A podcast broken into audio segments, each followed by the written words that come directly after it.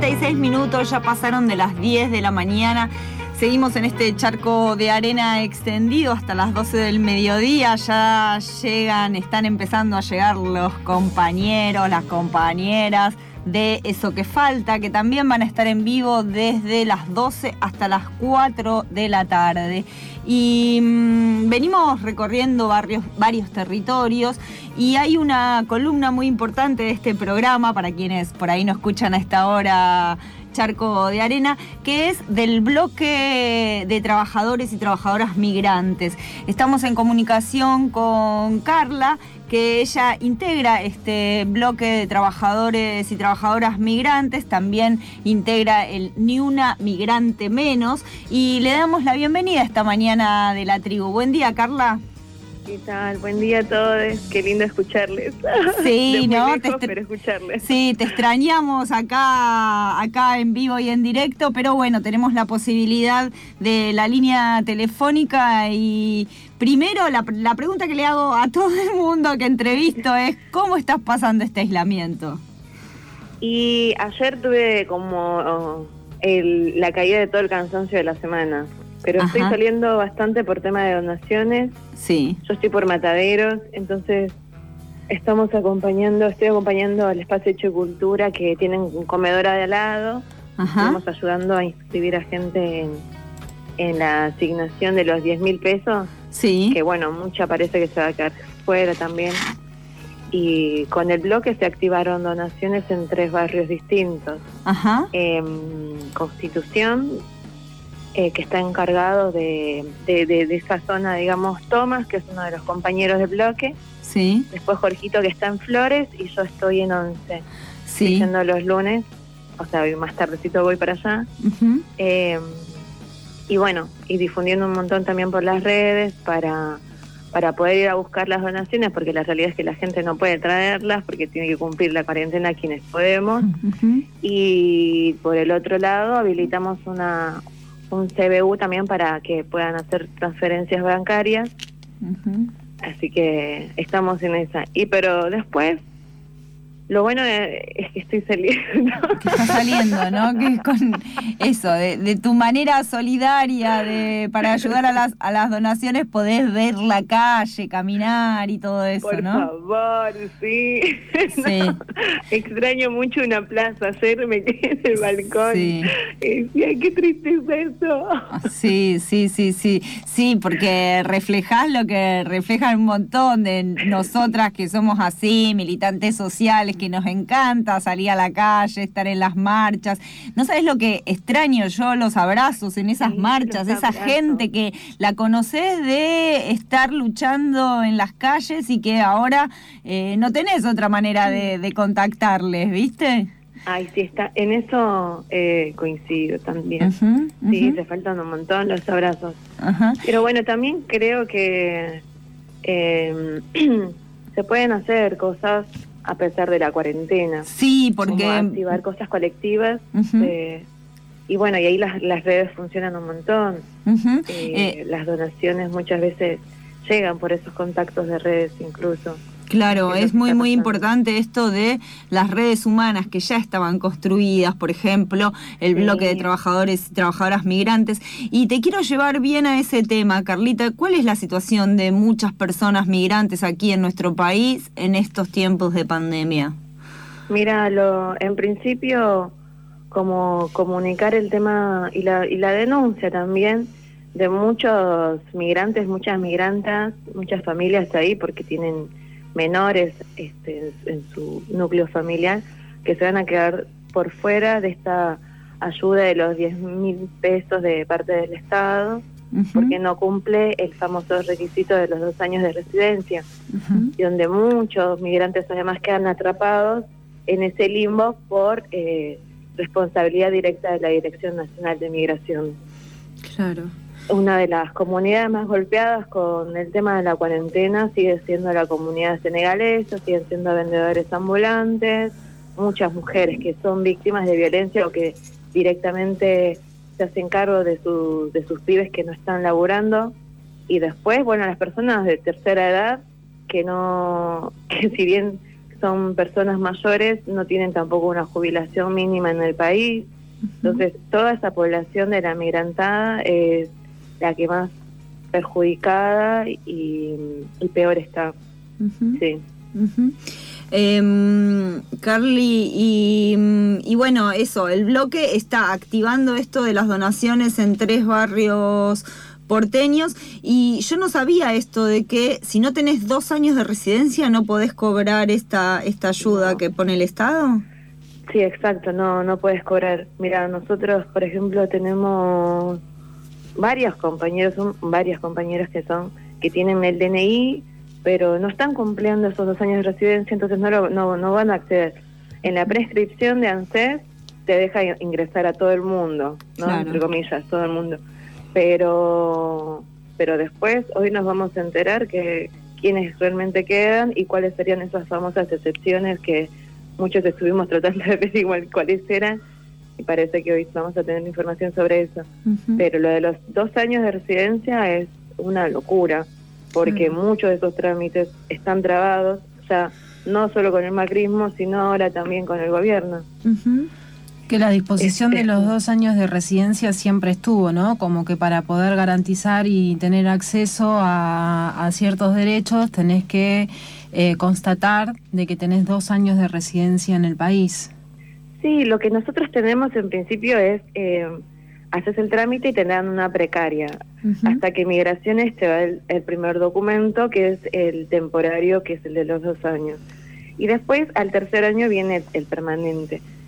Em, pero en el medio tenemos incluso casos de compañeras que son cercanos al bloque, que están en la comisión, por ejemplo, de española, para senegaleses eh, o de acompañamiento que no tienen no tienen el DNI por migraciones no tienen el DNI por migraciones.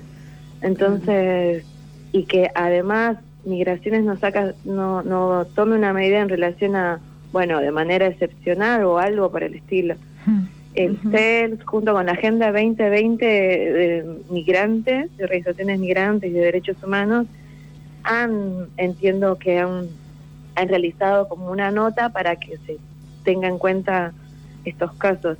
Pero bueno, creo que por lo menos yo hasta ahora no tengo información de que tenga algún tipo de resolución positiva en ese sentido.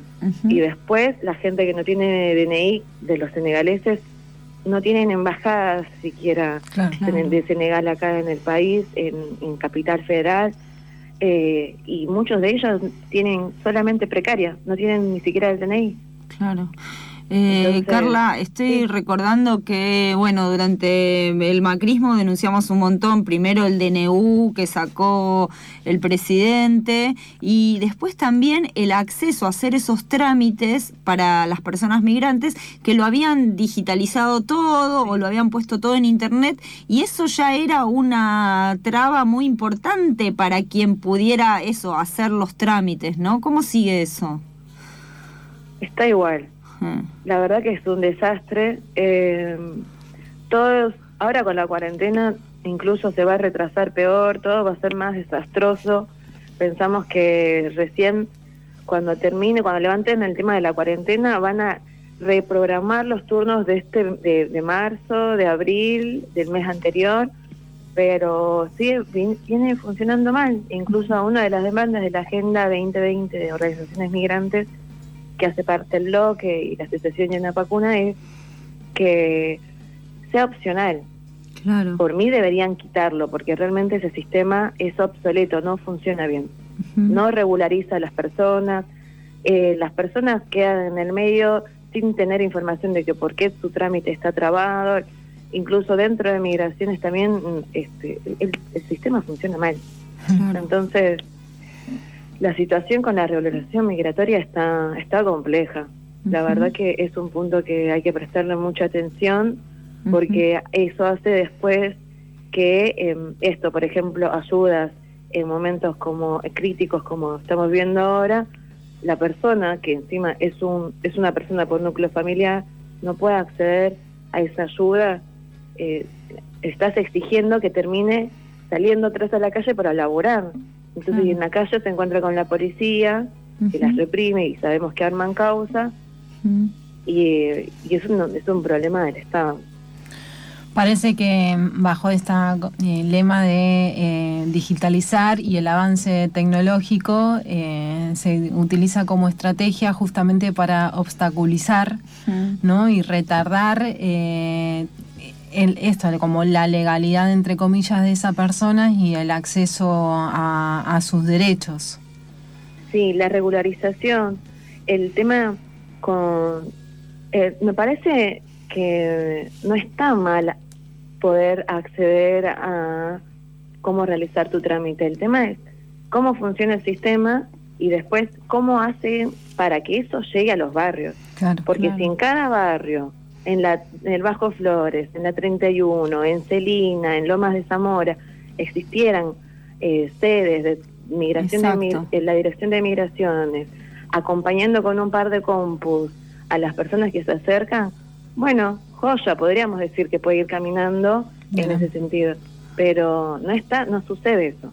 Mucho, incluso desde el año pasado, quienes acompañamos eso lo hicimos desde eh, la campaña Migrar no es delito, en coordinación con la Dirección de Migración, es un sector que acompañó a que demos información, incluso el bloque viene haciendo un laburo en relación a, bueno, en contacto con cuatro organizaciones para que tengan eh, una formación de formadores en relación a los derechos migrantes y uno de los puntos es la regulación migratoria.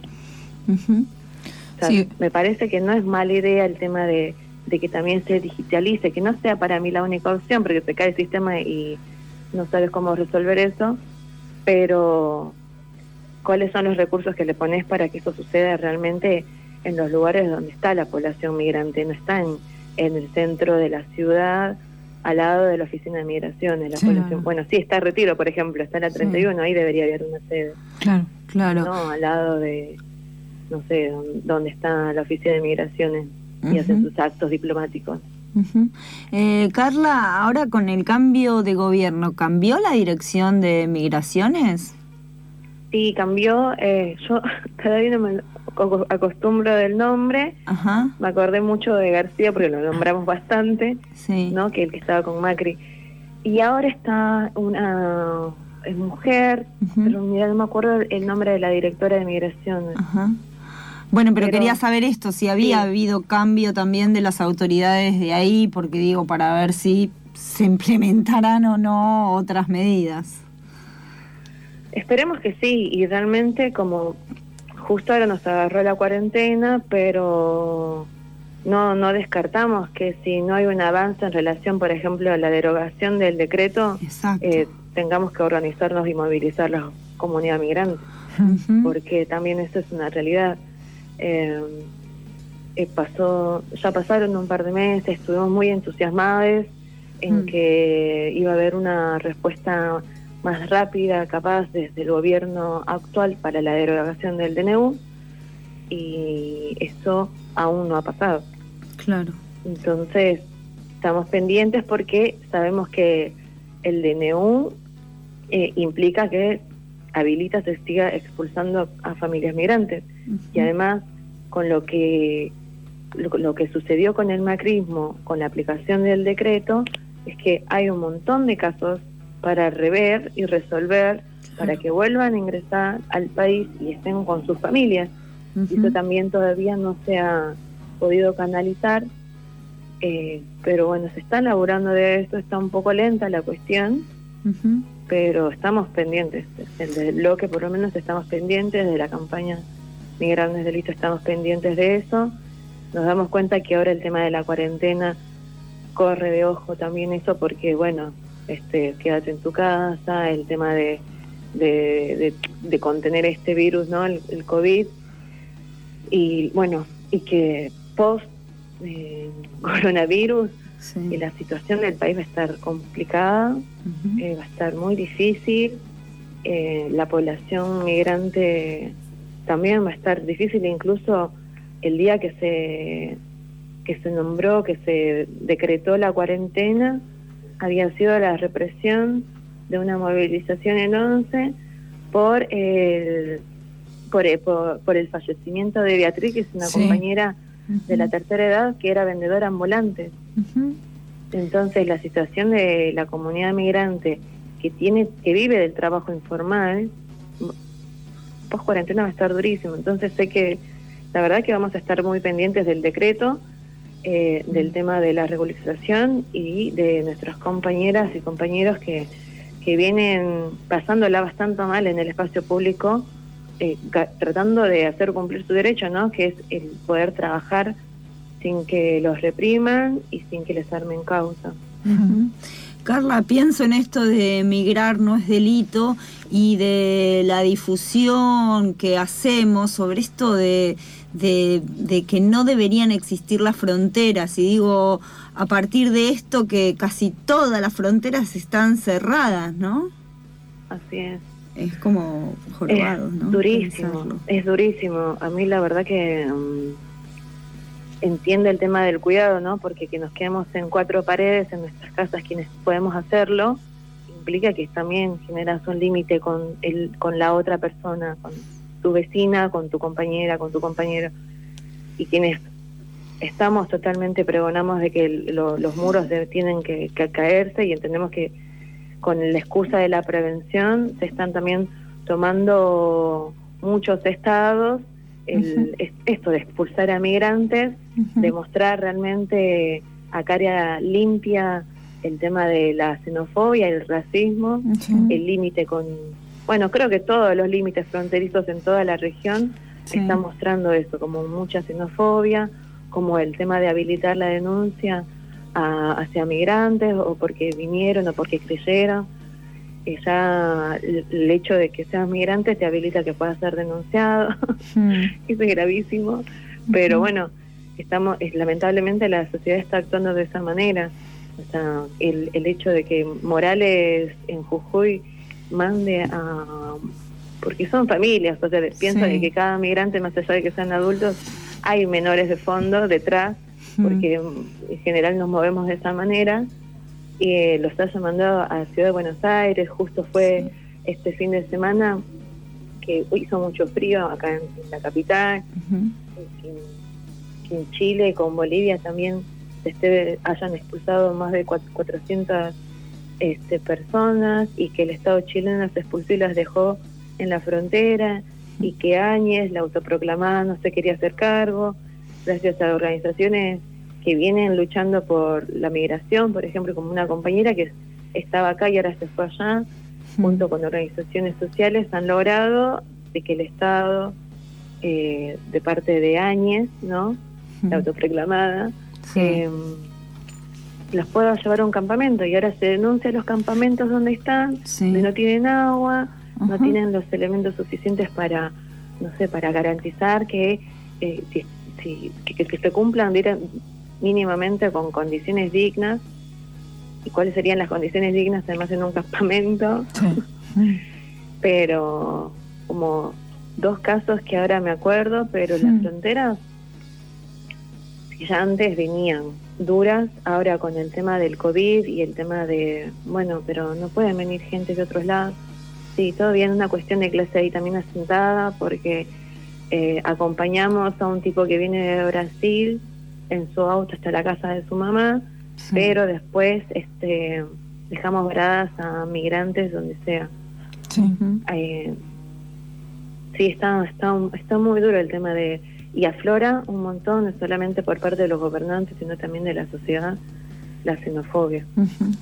Está aflorando un montón la xenofobia y el nacionalismo, ¿no? Sí. El que, bueno, pero en nuestros países no, lo, hacemos por un cuidado, por y además la palabra de cuidado cuando en realidad está mostrando expulsión de otras personas.